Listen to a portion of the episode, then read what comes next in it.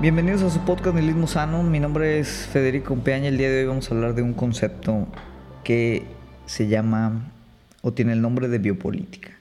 Y vamos a hablar sobre el concepto de biopolítica, que como se imaginarán, pues tiene que ver algo con la parte biológica, la parte de la vida y la parte, vamos a decir, o las implicaciones políticas de ese tipo de, control. Ahorita vamos a explicar, obviamente, eh, a qué nos referimos, de dónde viene el término. Y como siempre, tratando de relacionar el concepto para que sea un poquito más claro, o más bien para que pues entender por qué vale la pena tal vez abordar este concepto, pues vamos a tomar lo que está sucediendo actualmente con la pandemia. Es la segunda semana que hablamos tal vez de temas de la pandemia, no es algo que normalmente me guste estar constantemente retomando, yo creo que todos estamos un poquito hartos ya de, todo este tema, pero es una realidad que mm, no solo el tema del COVID va a permanecer todavía, eh, sino en general esta relación de mm, la cuestión médica, de las vacunas, de que si hay que usar mascarillas o no, del desempeño de los gobiernos con respecto a este tipo de crisis sanitarias. Y eh, vamos, todo eso está relacionado con el concepto que vamos a hablar un poquito el día de hoy. Y, mm, eh, por ejemplo, pues el hecho, eso, que estamos bombardeados día a día con números, con, gráficas, eh, porcentajes, métricos de todo lo que tiene que ver con, con esta crisis sanitaria, desde el número de fallecidos, que siempre es como esta frase, digo, esta, esta cifra, pues vamos a decir hasta cierto grado escandalosa, morbosa. Eh, la manejamos constantemente, el, número de contagiados, todas las variantes que existen, que cuántas personas están vacunadas, cómo está avanzando la tasa de vacunación, en fin, em, hay como siempre una intención de racionalizar todo lo que está sucediendo, plasmarlo aparentemente de forma objetiva en cierta cantidad de números y a partir de ese número, de ese, de ese consenso casi eh, científico-matemático, pues ejercer ciertas disposiciones, o nosotros vamos a decir como ciudadanos, aceptar ciertas disposiciones que implican un control general sobre muchas de las cosas que hacemos en nuestra vida diaria, de, la forma en la que, vamos a decir, nuestra vida se lleva a cabo. Y eso es un poquito el concepto de biopolítica. El concepto de biopolítica como tal em, se le atribuye a Michel Foucault en eh, pues uno de sus libros, eh, el de la historia de la sexualidad, donde habla de la genealogía de muchos de, de las clasificaciones sexuales y y básicamente em, Foucault, de manera así muy simplificada, pues menciona cómo se combinan dos conceptos, que son dos conceptos que, datan desde Aristóteles, que diferencian, vamos a decir, dos tipos de cuestiones de vida, que es el, el Zoe y el Bios, que después van a ser retomados por Agamben, vamos a explicar también a Agamben cómo aproxima este tema, pero... Eh, de forma muy general, eh, Zoe es entendido como, vamos a decir, la vida natural, la vida, eh, eh, vamos a decir, biológica, la, que se desenvuelve en un entorno privado como en el, en el de la casa. Y esa está distinguida o tiene una distinción sobre la bios, que es como la vida particular de los individuos y los grupos, pero que ya opera, vamos a decir, en el conjunto de la, de la polis, y entonces se puede entender como la vida política. Entonces tenemos por un lado como la vida natural, el Zoe, y la vida política, el bios, el bios político. Y platicábamos cuando hablábamos de sociedades de disciplinarias, sociedades soberanas y sociedades de control en algunos episodios anteriores, que eh, pues Foucault indica cómo cambia la forma en la que el poder soberano, eh, anteriormente tal vez un rey, actualmente pues eh, un gobierno, la élite, etcétera, etcétera, pero anteriormente un rey pues tenía como de una otra manera control sobre la vida y la muerte de eh, sus súbditos. Y la forma en la que este poder era ejercido era principalmente a través del castigo.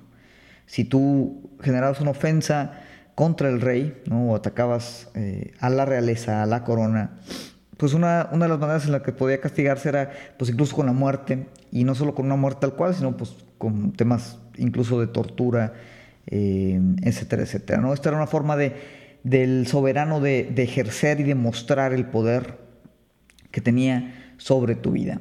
Pero de otra manera era como el poder sobre esta vida política. ¿no? Era en el momento en que, en que tú eh, otra vez caías en una falta, en, en, una ofensa hacia la corona de forma política, pues de una manera ponías en riesgo tu, tu, vida, eh, pero esa misma vida que operaba, vamos a decir, como en esa, en esa polis. Pero en general, eh, en temas de feudalismo, etcétera, etcétera, los súbditos estaban relativamente libres, vamos a decir, de hacer lo que quisieran con su vida natural, siempre y cuando pues, cumplieran con el pago de impuestos o el pago de tributo o las responsabilidades que tenían con respecto, en este caso, a su, a su soberano. Foucault indica eh, a través de su análisis genealógico ¿no? de la historia de la sexualidad, de la historia de la, de la psiquiatría, eh, eh, analiza cómo esta, este tipo de, sociedades donde se daba este castigo, pues cambia o, o, transiciona a una sociedad disciplinaria, en donde ahora el, el, poder soberano pues ejerce no sobre un castigo tal cual, eh, que podría llegar a ser la muerte, sino sobre el disciplinamiento. Y hasta cierto punto ese disciplinamiento empieza a entrar en partes de la vida que antes vamos a decir, mm, la parte política no entraba. Entonces empiezan como a desdibujar las fronteras entre lo que es la vida política y lo que es, pues ya, vamos a decir, la vida natural, la vida privada que teníamos por ahí eh, en la casa. ¿no? Eh, uno de los ejemplos de, de esta distinción eh, es eh, en, la parte del el sufragio femenino. Cuando todavía no era una realidad ¿no? que las mujeres pudieran votar, una de las justificaciones era que la mujer, al operar principalmente en la casa, en este entorno como privado, eh, cerrado, apartado del el resto de la vida política, pues la mujer tampoco tenía entonces por qué participar de, de las decisiones políticas eh, que, que, que, se daban en la arena eh, más colectiva, en la arena, en la arena pública, afuera de la casa. Obviamente, cuando empezaban a manifestarse y de repente estas mujeres que habían sido excluidas a la parte privada, a la parte de la casa, también podían ser juzgadas, podían ser ejecutadas, podían ser ahorcadas, pues obviamente uno de los eh, argumentos ahí es decir, bueno, si mi vida privada me puedes tú también eh, castigar en la vida política, entonces yo también tengo derecho a participar de esa vida política. Y, son ¿no? en esas transiciones donde pues empiezan a mezclar un poquito estos, estos dos temas, lo cual implica pues el nacimiento de este concepto de biopolítica, que básicamente es la vida natural o la vida eh, privada, la vida eh, biológica pura, insertada en la parte política. De forma que las sociedades disciplinarias, posteriormente las sociedades de control, como las eh, trata de conceptualizar eh, de luz, pues generan una serie de, sistemas y controles que ya no solo eh, nos castigan eh, o nos determinan eh, quién vive y quién muere, sino que también nos determinan de qué manera vivimos y de qué manera morimos. Es deber ¿no? de, del soberano, en este caso otra vez sea el gobierno, o sea los grupos de poder, determinar cómo nosotros, como súbditos, vamos a, decirlo así, tenemos que ejercer nuestra vida. Entonces de repente se empiezan a regular, se empiezan a, medir, se empiezan a, generar pues controles, ¿no?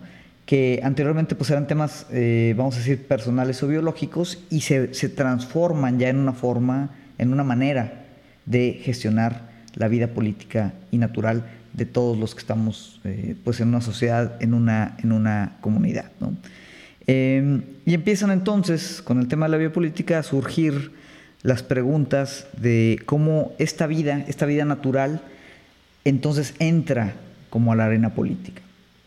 Y yo creo que con esta breve introducción, pues ustedes ya se podrán imaginar cuál es el tipo de discusiones que se podrían generar respecto a esta politización de la vida biológica con respecto a temas como la crisis sanitaria en la que estamos actualmente. Y, ahí en esas preguntas que posiblemente ya se estén generando eh, eh, es donde observamos o podemos tomar ciertas visiones críticas de algunos de los filósofos eh, pues, definidos como biopolíticos, uno de los más famosos y más controversiales, especialmente por todo su, abordaje de la pandemia actual, es Giorgio Agamben, un teórico italiano que sigue todavía vivo y sigue todavía escribiendo eh, y bueno, desde el principio de la pandemia, pues se ha vuelto bastante controversial. Ahorita vamos a explicar eh, un poquito eh, por qué. pero Agamben en, su trabajo, él de otra manera, vamos a decir, continúa con o expande sobre el concepto biopolítico de Foucault y lo, lo, empieza a desarrollar o problematizar en formas distintas. Y una de las maneras en la que lo hace, eh, o, tal vez su, libro más popular, es el de Homo Sacer, que es un concepto de la eh, ley romana, ahorita lo vamos a explicar, donde él habla de la vida eh, nuda o la vida desnuda, por mencionarlo de alguna, de alguna manera. ¿no? Entonces, esta, esta, vida desnuda, pues digamos, se ubica entre el Zoe y entre el Bios, que explicábamos hace un rato, entre la vida natural y la vida política, y dice, la vida desnuda, de otra manera, pues no es la vida natural tal cual, pero es como la forma politizada de la vida natural. Entonces, la distinción que existía antes, en donde había una vida natural que era privada y una vida política que existía en la polis, pues dice, bueno, al, entrar la parte biopolítica significa que la parte de la vida natural también es politizada. Y a eso él le llama eh, como el concepto pues, de, este de vida desnuda, vida nuda, bare life en, en inglés. Entonces, esta, esta vida desnuda emerge de esa distinción y básicamente es la vida como quien dice, expuesta a la muerte, pero no expuesta a la muerte, una muerte que está ahí, que es, vamos a decir, inevitable para todos, sino una muerte que está controlada por la violencia que puede ejercer otra vez el poder soberano en curso. Em, y esto lo, relaciona Agamben con un concepto eh, muy importante también en, en teoría política, que es el estado de excepción. Que el estado de excepción yo creo que también muchos de ustedes ya lo han escuchado hablar, por ejemplo, cuando eh, hay una situación eh, principalmente de guerra, el gobierno, el Estado, a nivel federal, al menos aquí en México, tiene ciertas facultades en las que se puede declarar un estado de excepción. Y en ese estado de excepción pues se eliminan o se suspenden pues, ciertas o todas las garantías individuales a las que nosotros como ciudadanos estamos, eh, pues en teoría tenemos acceso o, tendrían que estar garantizadas por el Estado mismo. Entonces es una emergencia, es algo distinto, es algo no normal, tenemos que imponer un estado de excepción y entonces empiezan temas como los toques de queda, por ejemplo, eh, que, pues son principalmente pues esa suspensión de ciertas garantías. Entonces el toque de queda nos dice, oye, pues tú no puedes salir después de tal, tal hora, pierdes entonces tu libertad, vamos a decir, de tránsito que es en teoría pues uno de los derechos fundamentales que tenemos como ciudadanos. ¿no? Obviamente el Estado pues es el que garantiza en teoría esos derechos, teoría, eh, derechos humanos, garantías individuales, ¿no? toda esa parte. Y si el Estado determina que ya no los puede garantizar o que los tiene que suspender, pues ese es el estado de, excepción. Eh, que un, teórico alemán eh, nazi, eh, digamos, una figura del pensamiento revolucionario conservador nazista, pero con desarrollos intelectuales importantes en tema de teoría política, que es Carl Schmitt, habla de ese estado de excepción como esta habilidad del soberano de declarar que es normal y que es excepción. Y a partir de ahí, pues obviamente tomar ciertas decisiones que tienen que ver con esas decisiones de la vida expuesta a la muerte, que es lo que Agamben determina como la vida desnuda, ¿no? E, e, ese, como estar abandonados a esta, a esta ley del soberano. Em, este, este, tema del estado de excepción lo retoma después Walter Benjamin. Y Walter Benjamin eh, en sus tesis de la historia hace, hace una referencia creo que muy interesante y dice, el estado de excepción actualmente ya es la regla.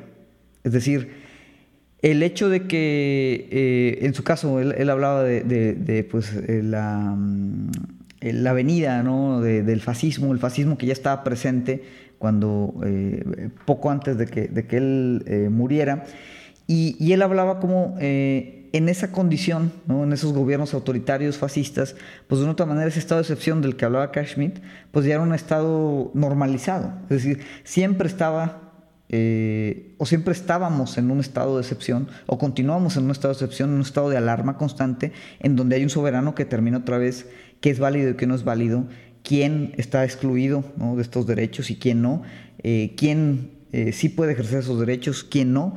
Y bueno, ahí se pasan una serie de derivaciones teóricas, ya hemos hablado también eso en la parte de derechos humanos en, un capítulo anterior, no nos vamos a meter por ahí, por ese lado, pero complementa este, este tema y, básicamente en su test de la historia, el fragmento tal cual es, lo voy, a, lo voy a leer.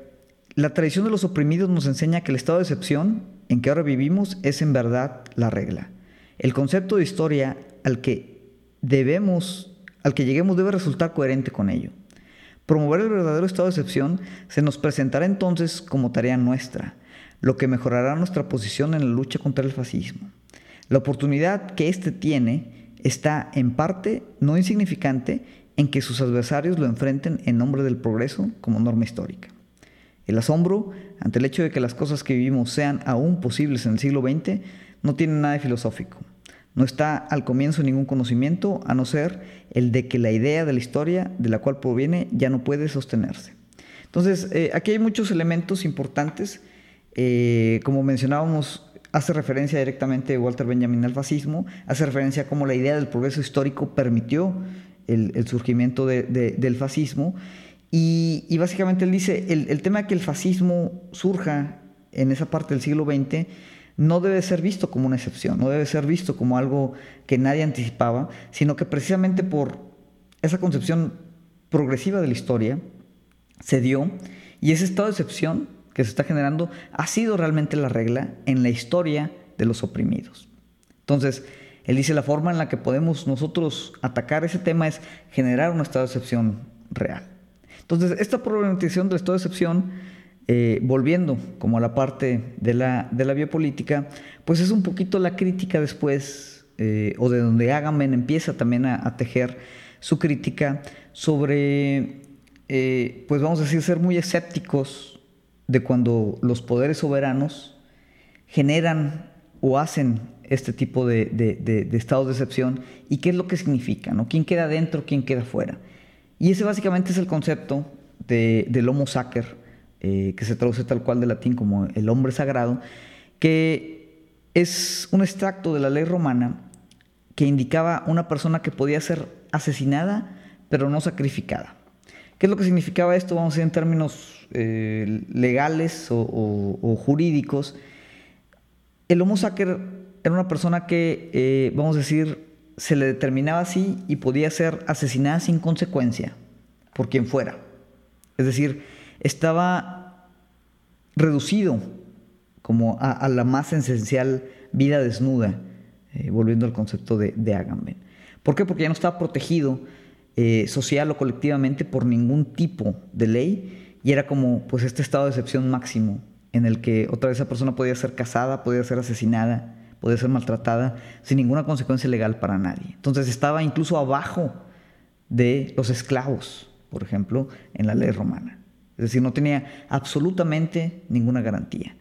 Y, parte de la teorización de Agamben dice es que en cualquier momento todos nos podemos convertir en ese homo sacer a pesar de que vivamos en una democracia liberal, como vivimos la mayoría de nosotros, en cualquier momento esta puede transicionar a ese estado de excepción, que el que dice Benjamin que realmente es la regla, eh, y, la forma en la que lo justifica es que eh, esas exclusiones son constantes, es decir, no tiene que salir AMLO ahorita a declarar un estado de excepción, ya hay gente que está excluida y que están, son como este grupo de hombres sagrados, pero que eso puede pasar en cualquier momento. ¿no? Hágame decía, tenemos que tener mucho cuidado porque esa definición en cualquier momento puede caer dentro de nosotros. ¿Quién determina quién está dentro, quién está fuera de la ley? ¿Quién entra, quién se considera dentro de la parte de, las garantías o los derechos? ¿Y, en qué momento eso se puede suspender? Todo eso sigue siendo una decisión propia del soberano, en este caso el Estado. Entonces, em, de esa manera, pues en cualquier momento podemos quedar todos como en esa vida desnuda, expuestos y, al exterior o afuera, tanto de la ley, vamos a decir, divina y la ley profana. Nos quedamos abandonados en esa excepción. Entonces, ese, es un poquito, ¿no? Como el, marco teórico del que, del que viene Agamben. ¿Y por qué es importante? ¿no? Decíamos, Agamben sigue vivo, sigue escribiendo. Y eh, obviamente Agamben en todo este tema de, de, biopolítica, como lo exponemos, pues es altamente crítico de todo lo que está sucediendo alrededor de la pandemia desde que comenzó. Recordemos, Agamben es italiano. Hace más de un año que Italia fue de los primeros países, recordarán, en los cuales les pegó extremadamente fuerte el tema de la pandemia y empezaron todo el tema de, eh, pues no permitir la salida de la gente, que todos se tuvieran que quedar ahí en las casas. Eh, y desde ese momento Agamben ya salía eh, como retomando sus discursos, pero tal vez dando ahora la, como la voz o la, expresión o, como el, toque, pues un poquito más conspiranoico. Él decía prácticamente que la, epidemia era un invento, eh, que, si se dan cuenta, pues estas, estas posturas no son muy diferentes de, lo que escuchamos como en la, en la parte de teorías conspiratorias, en la gente así de ultraderecha estadounidense, gringa, ¿no? Que dicen que todo el tema de la pandemia pues es, es falso, no existe, que las vacunas este, nos van a implantar chips. Eh, entonces Agamben empieza como a retomar un poquito ese discurso. Y y no es tal vez un quiebre ¿no? de su pensamiento, sino que hace mucho sentido y muestra también un poquito como esta, vamos a decir, no, no incapacidad, pero, pero este eh, tema de que a veces la cuestión filosófica se queda corta en, contextualizar los nuevos fenómenos a partir de, discursos conceptuales anteriores. Entonces, eh, a pesar de que el, desarrollo biopolítico o, lo que expresa Agamben como biopolítica, yo creo que es eh, eh, históricamente interesante la forma después el que él lo aborda y lo lleva a la práctica, diciendo que el tema de, la pandemia pues era, era, un engaño, que era simplemente pues un, mecanismo otra vez para generar un estado de excepción, un mecanismo para que el, Estado soberano eh, ejerza más control todavía de nuestra vida, de nuestro movimiento, de, la forma, eh, otra vez, de, toda nuestra, nuestra vida como, como biología, como vida natural, como vida desnuda. pues obviamente de una manera hay un discurso ahí que, puedes hacer.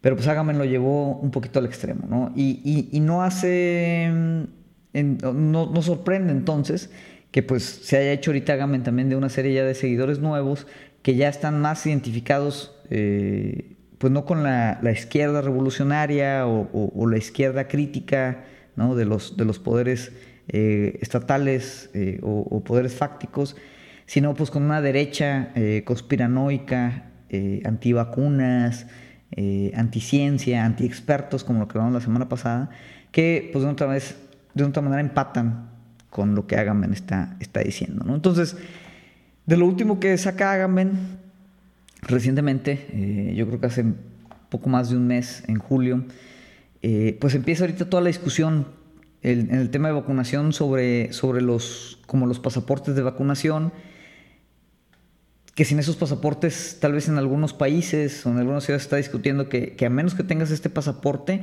pues no vas a poder como que participar de la vida pública de forma completa, ¿no? Tal vez te nieguen acceso a restaurantes, tal vez te nieguen acceso a ciertos establecimientos, eh, puede que te nieguen el servicio en, ciertas situaciones, o te, obliguen a, no solo usar máscaras, sino a tener tal vez otra, otra serie de comportamientos eh, pues normativos respecto a, la pandemia. Entonces, esta discusión también surge en Italia y Agamben, continuando con esta línea medio un poquito ya deschavetada, pues igual, ¿no? Menciona que las vacunas, eh, pues, eh, que no están probadas, que los expertos médicos dicen que se hicieron un poquito apresuradas, ¿no? Y toma todo esto para decir que, pues, es totalmente justificable que alguien no se quiera vacunar y equipara, ¿no? De forma yo creo que eh, bastante eh, desastrosa, ¿no? Bastante...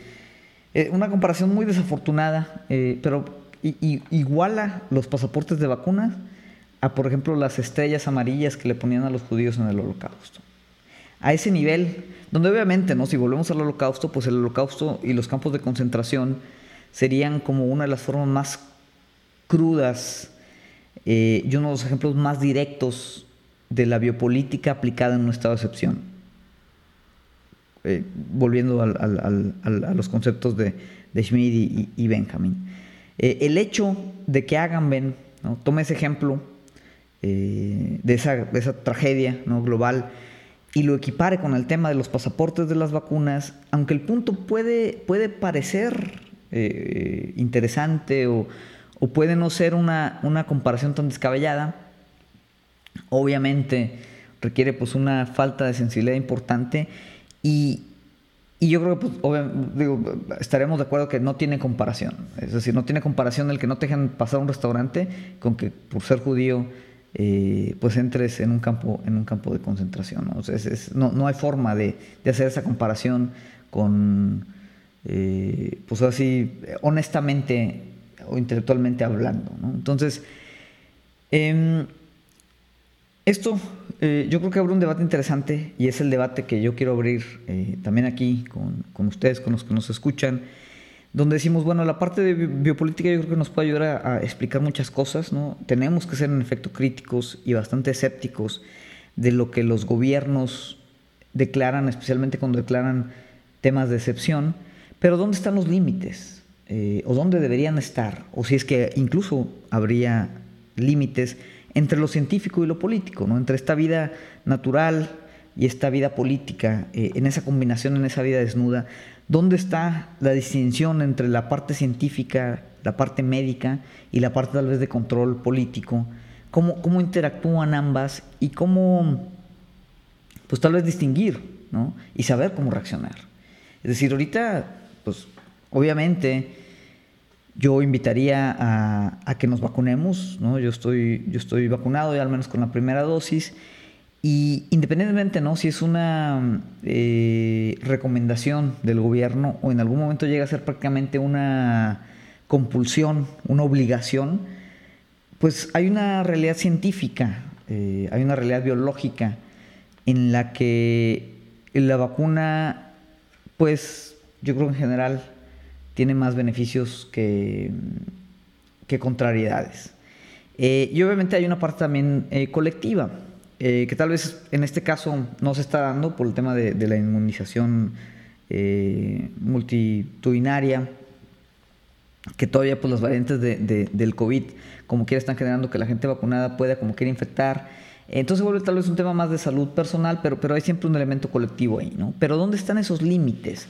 ¿Cómo distinguimos entre, entre las recomendaciones, eh, vamos a decir, científicamente adecuadas y, y, donde se puede dibujar esa línea en que ya se, transforma la, parte científica en, una normativa más que eh, biológica, pues una normativa política en un elemento moral en, una cuestión de control, ¿no? O sea, ¿cuál es la moralidad, por ejemplo, de, vacunarte? ¿Cuál, ¿Cuál, es este... Em,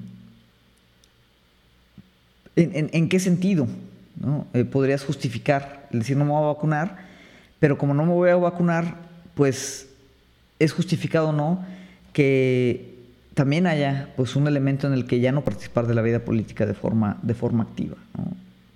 Por ahí yo he escuchado mucha gente de, izquierda eh, que se declara a sí mismo, eh, radical contra la autoridad gubernamental, anarquistas incluso, ¿no?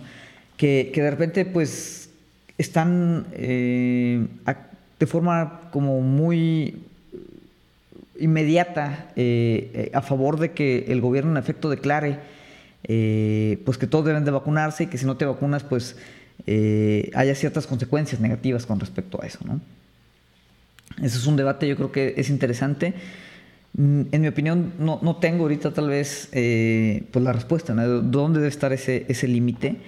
Eh, pero yo creo que la misma conceptualización filosófica del debate es importante, ¿no? Y eh, ahí retomo un poquito para, para ir cerrando la discusión un artículo muy interesante este, de eh, Benjamin eh, Brayton, es el nombre, eh, es, un profesor que escribe por ahí un artículo rápido para, para Verso, que es una, casa editorial que le recomiendo hoy bastante, y, menciona ¿no? el caso de Agamben eh, y cómo nos ha fallado un poquito tal vez el tema de la filosofía en la pandemia. ¿no? Es decir, no hemos alcanzado, por velocidad misma en la, que, en la que se mueven las cosas, no hemos alcanzado como que adaptar correctamente los conceptos, como en el caso de la biopolítica, a la realidad a la que nos estamos enfrentando con todo el tema eh, del COVID.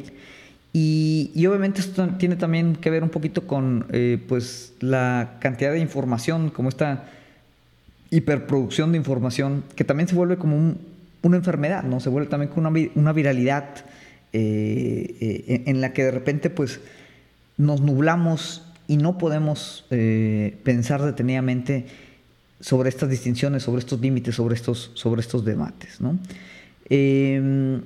Y él habla precisamente del tema de Agamben y, nos invita tal vez a retomar el concepto de biopolítica, pero no de una biopolítica, eh, como él lo menciona, eh, como negativa o, romántica en el aspecto de, que es bastante reaccionaria, eh, ve siempre como hacia, hacia el pasado, hacia, hacia una era ¿no? donde tal vez la, ciencia y la biología no, no, formaban parte importante.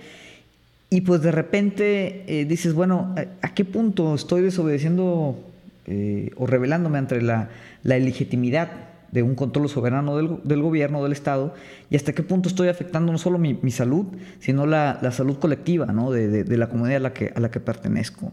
Eh, ¿Qué otro debate similar eh, al de las vacunas? Pues es el de las, el de las máscaras, ¿no? el de las, las mascarillas. Es decir, ¿por qué, ¿por qué usamos mascarillas? O sea, ¿cuál es la, respuesta a esa pregunta? Eh, porque hay un sentido interno eh, que, manifestaría nuestra necesidad de usar esas, esas mascarillas. ¿no? ¿A quién estamos protegiendo? ¿A quién estamos haciendo caso? ¿Estamos haciendo caso a nosotros? ¿Estamos haciendo caso a los científicos, a los doctores? ¿Estamos haciendo caso al gobierno? Es una combinación. Eh, ¿Cómo nos reconocemos nosotros también? Como en esa, en esa parte orgánica, en esa parte biológica, no solo como un ente individual y separado, sino como un ente que puede que interactúa, ¿no? Con toda la ecología que hay alrededor de nosotros. Que tenemos la capacidad no solo de lastimarnos a nosotros biológicamente, sino también de, lastimar a otros. ¿no? Entonces, yo creo que esa es la pregunta interesante, ¿no? Y esa es la, biopolítica, como, como comenta eh, Brayton, que, que, debíamos de empezar a, formular, ¿no? ¿Cuál es la concepción política actual de esa biología? ¿Cómo tenemos que abordarla?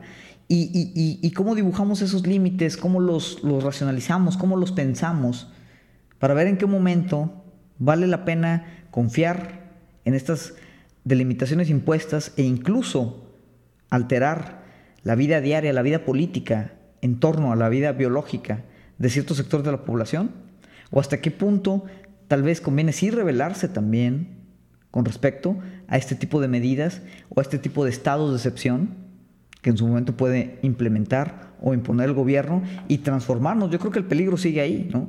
A pesar de, que haga menor pues tal vez ya no está eh, en esa eh, agudez intelectual eh, en la que pues tal vez estaba hace algunos años, pero, pero que el, peligro del homo sacer, de, quedar excluidos en un estado de excepción, pues permanece.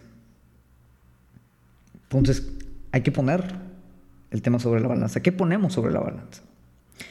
Voy a cerrar un poquito con, una cita eh, de, este artículo de, bueno, eh, Benjamin Brayton se cita él mismo de otro artículo eh, relacionado con, esta concepción positiva de la biopolítica. Está en inglés, entonces lo voy a traducir así mientras, mientras lo leo. igual me trabo ahí un poquito, pero bueno, dice, esta biopolítica positiva, la que él propone, tiene que ser o es inclusiva, materialista, restaurativa, racionalista, y basada en una imagen desmitificada de la especie humana, anticipando un futuro diferente del cual ya está prescrito por muchas de nuestras tradiciones culturales. Acepta la maraña evolucionaria de los mamíferos y los virus y acepta la muerte como parte de la vida. De esta manera acepta las responsabilidades del conocimiento médico de prevenir y mitigar muertes injustas y la miseria como algo bastante diferente de la inmunización nativista de ciertas poblaciones sobre otras. Esto incluye no solo los derechos a la privacidad individual, pero también las obligaciones sociales a participar en una serie de elementos comunes de la biología planetaria. Esto es la biopolítica en un sentido positivo y proyectivo. Entonces, esta es, vamos a decir, la propuesta que toma un poquito los conceptos de Agamben, pero los, los reconstruye o los trata de replantear a la luz de esto que estamos viviendo actualmente, que lamentablemente va a ser una realidad, yo creo que de aquí a los siguientes años que están por venir. ¿no?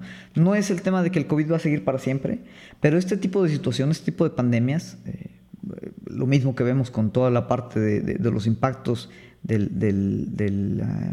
la, crisis climática, de esta forma similar yo creo que el tema de los virus, el tema de la condición biológica eh, y estos choques entre, entre la ciencia, entre la parte eh, del estado de excepción, la legitimidad del Estado y nuestra capacidad individual y colectiva de, entendernos otra vez como individuos, pero en un, eh, como este común biológico, pues yo creo que estas, estas son parte de las conceptualizaciones que tenemos que empezar a, pensar.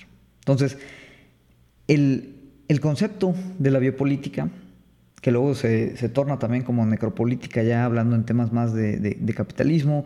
Yo creo que convendría eso platicarlo en otro podcast. Pero el tema de la biopolítica, ¿no? que se desarrolla a partir de Foucault, lo toma Agamben, lo toman otros biopolíticos, no son los únicos dos que existen. Está, por ejemplo, también este, eh, Espósito, eh, tiene, tiene acercamientos a este tema. Em, pues de una otra manera. Mm, ese concepto tenemos que seguirlo desarrollando y tenemos que hacernos esas preguntas de dónde están estos límites. Y, aunque el, pensamiento pues, conspiranoico, eh, paranoico, eh, ya un poquito ridículo de Agamben, que hace estas comparaciones que no tienen ni pies ni cabeza y que en efecto yo creo que pues, es hora de, superar o, transicionar eh, pues de, la, parte teórica de, Giorgio Agamben. Sin embargo, nos, nos coloca o nos plasma conceptos importantes que habría que retomar y recontextualizar a la luz de lo que está sucediendo actualmente. ¿no? Y nuevamente, ¿no? dibujar o tratar de dibujar o pensar dónde dibujar esas líneas. ¿De dónde están los límites entre lo científico, entre lo médico, entre lo político, entre lo biológico y lo político, entre la vida de natural de la vida política? ¿Cómo se entrelazan?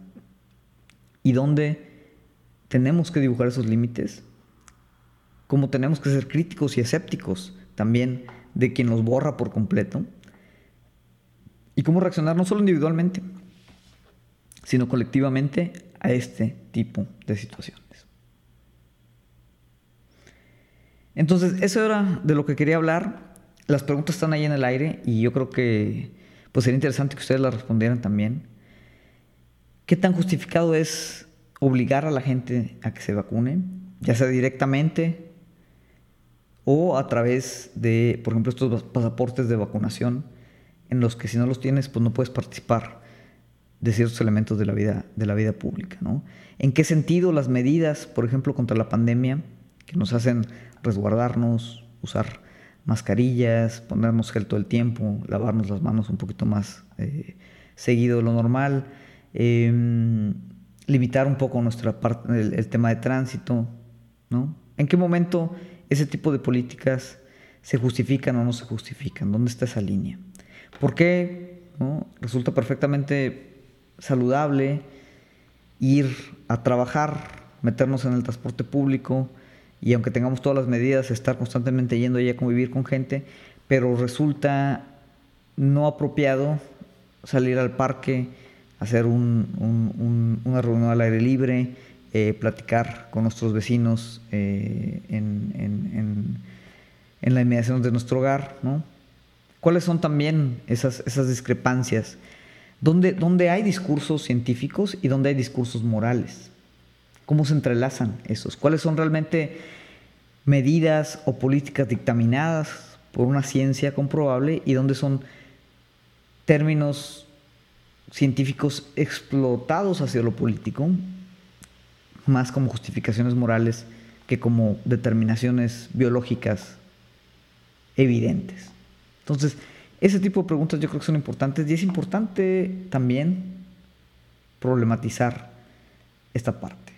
Hablábamos hace casi un año, ¿no? Por ejemplo, el toque de queda light del Bronco, el tema de la ley, de la, de la ley seca, ¿no? Todos esos controles biopolíticos, eh, el tema de que, por ejemplo, aquí en Nuevo León no venden alcohol, o sea, que la ley seca sea eh, eh, a partir de cierto horario los, los domingos, que cierren los supermercados en fines de semana, que prohíban conciertos, pero solo algunos, que por ejemplo en las áreas o los sectores de, alto ingreso, las aglomeraciones se les llame reactivación económica, pero si nos vamos a los mercaditos es una aglomeración y tiene que estar prohibido. Entonces, no hay blanco y negro en este tema.